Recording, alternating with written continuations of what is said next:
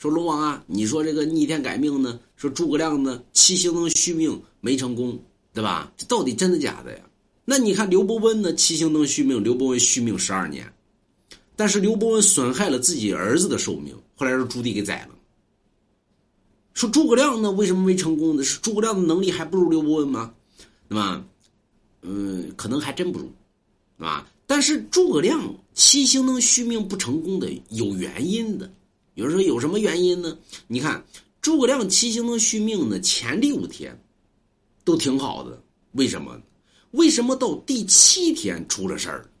这个东西就相当于你办信用卡，啊，资料交上去之后呢，前六天没事到第七天了，对不起，您的信用度综合程程度不够，那么拒批。为什么呢？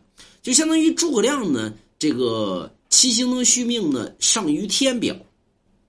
表到天上去了，天上没管，到第七天了，对吧？说那个报啊，那个玉皇大帝诸葛亮向天借命十二年，啊，玉皇大帝说那得查一下呀，诸葛亮征信如何啊？这边呢一翻呢，报诸葛亮征信不好，说为什么呢？诸葛亮借荆州未还，诸葛亮草船借箭未还，诸葛亮借借借东风未还。哦，三次借都没还，那这诸葛亮是个老赖呀，那不能借，那么不借啊，啪，蒋维进啊，不是那个那个谁，那个叫什么呢？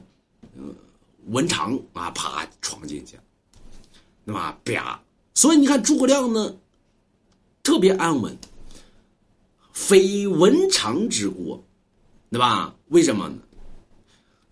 我他妈是个老赖，